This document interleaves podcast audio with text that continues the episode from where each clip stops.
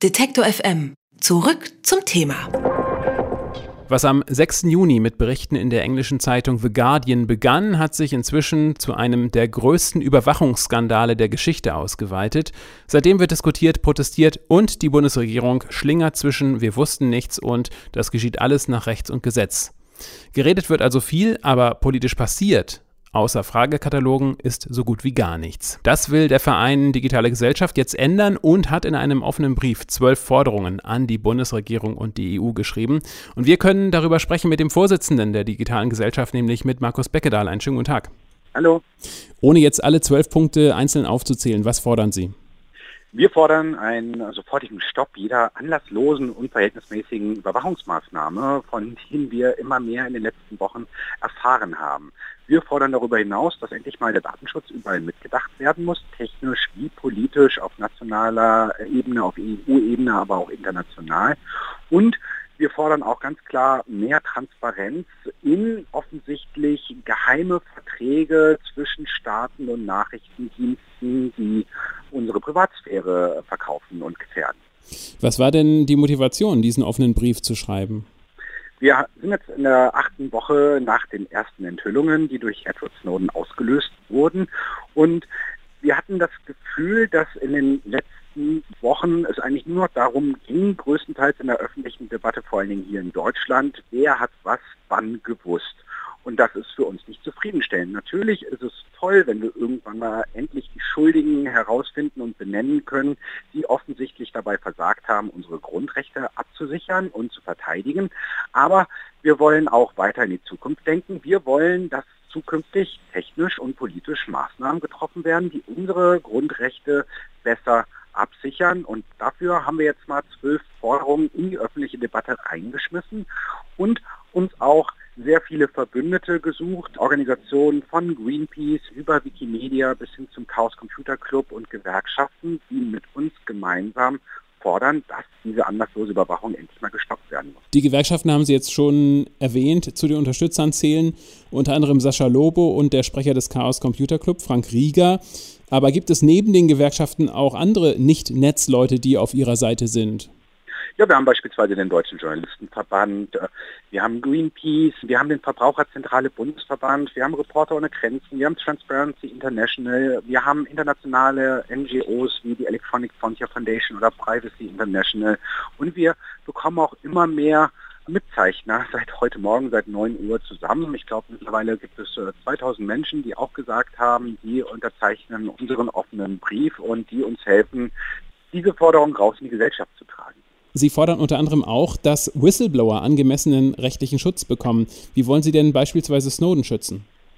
Also in diesem Fall könnte, sieht es technisch so aus, als ob wir in Deutschland nicht Asyl geben könnten. Allerdings könnte die Bundesregierung technisch gesagt äh, auf anderem Wege Edward Snowden schützen und ihn nach Deutschland holen, damit er hier mit unseren Parlamentariern, mit unserer Regierung, aber auch mit der Öffentlichkeit über die Medien äh, darüber sprechen kann, was in den rund tausenden Dokumenten steht, die er offensichtlich mitgenommen hat und die die größte Überwachungsmaschinerie in der Geschichte der Menschheit beschreiben.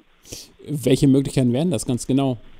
Das kann ich jetzt nicht so genau sagen. Da gibt es irgendwelche technischen Terminas, aber ich habe jetzt nicht so viel Ahnung von Asylpolitik und so weiter und den rechtlichen Rahmenbedingungen. Aber wir wollen ja auch mit unserer Forderung unterstützen, dass wir in Deutschland einen besseren Whistleblower-Schutz benötigen und wir das in Gesetze reinschreiben könnten. Es ist ja schon ein bisschen absurd, dass selbst eigentlich im Moment der größte Feind von Whistleblowern ist, eine bessere Gesetzgebung zum Schutz von Whistleblowern hat als wir hier in der Bundesrepublik. Wir hatten vor kurzem hier bei Detektor FM den ehemaligen Journalisten Matthias Priebe im Interview, der von der NSA durch die Blume gesagt bekommen hatte, dass er als terrorverdächtig gilt. Priebe hat gesagt, ein deutscher Snowden und das ganze System fliegt auseinander. Sehen Sie das auch so? Ja, es wäre natürlich schön, wenn wir Menschen, die in Deutschland innerhalb von Sicherheits- und Nachrichtenkreisen aktiv sind, dort mehr Internas für die Öffentlichkeit liegen würden. Wir warten darauf und ja, hoffen auch darauf, weil offensichtlich sind wahlweise unsere Nachrichtendienste komplett unfähig oder wir werden als Gesellschaft von der Politik, von den Nachrichtendiensten belogen. Beides halte ich jetzt für äußerst kontraproduktiv für eine ähm, demokratische Gesellschaft, in der wir uns befinden. Aber ich höre raus, so richtig glauben tun Sie auch nicht daran, dass es dem nächsten deutschen Snowden geben wird.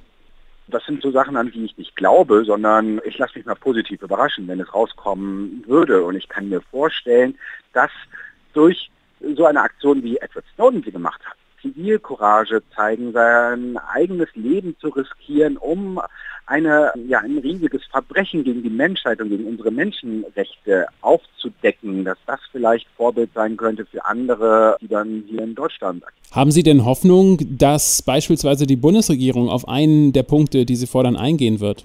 Ja, wenn die Bundesregierung tatsächlich ein Interesse daran hat, aus dieser Situation zu lernen und zukünftig unsere Grundrechte besser schützen möchte, dann kommt sie sicherlich nicht drum herum, mehrere unserer Forderungen auch tatsächlich umzusetzen. Und glauben Sie, dass die NSA-Affäre auch nach dem Wahlkampf noch genauso hochgekocht wird wie jetzt im Moment? Also ich hoffe sehr, dass wir als Gesellschaft daraus lernen, was da jetzt aufgedeckt wird. Ich hoffe sehr, dass das nicht nur ein Wahlkampfmanöver oder ein Wahlkampfthema bleibt, sondern wir haben jetzt mal alle zusammen festgestellt, dass unsere ganze Online-Kommunikation anlasslos und ohne Grund überwacht wird. Und wir müssen jetzt als Gesellschaft entscheiden, ob wir das akzeptieren wollen oder ob wir die notwendigen Schritte reingehen, politisch und technisch gesehen, uns zukünftig besser schützen zu können, unsere Grundrechte besser schützen zu können, Datenschutz national und international besser durchsetzen zu können.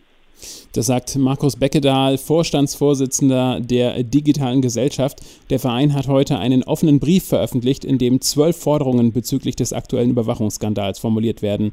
Herr Beckedahl, danke schön für das Gespräch. Ja, danke auch. Alle Beiträge, Reportagen und Interviews können Sie jederzeit nachhören im Netz auf detektor.fm.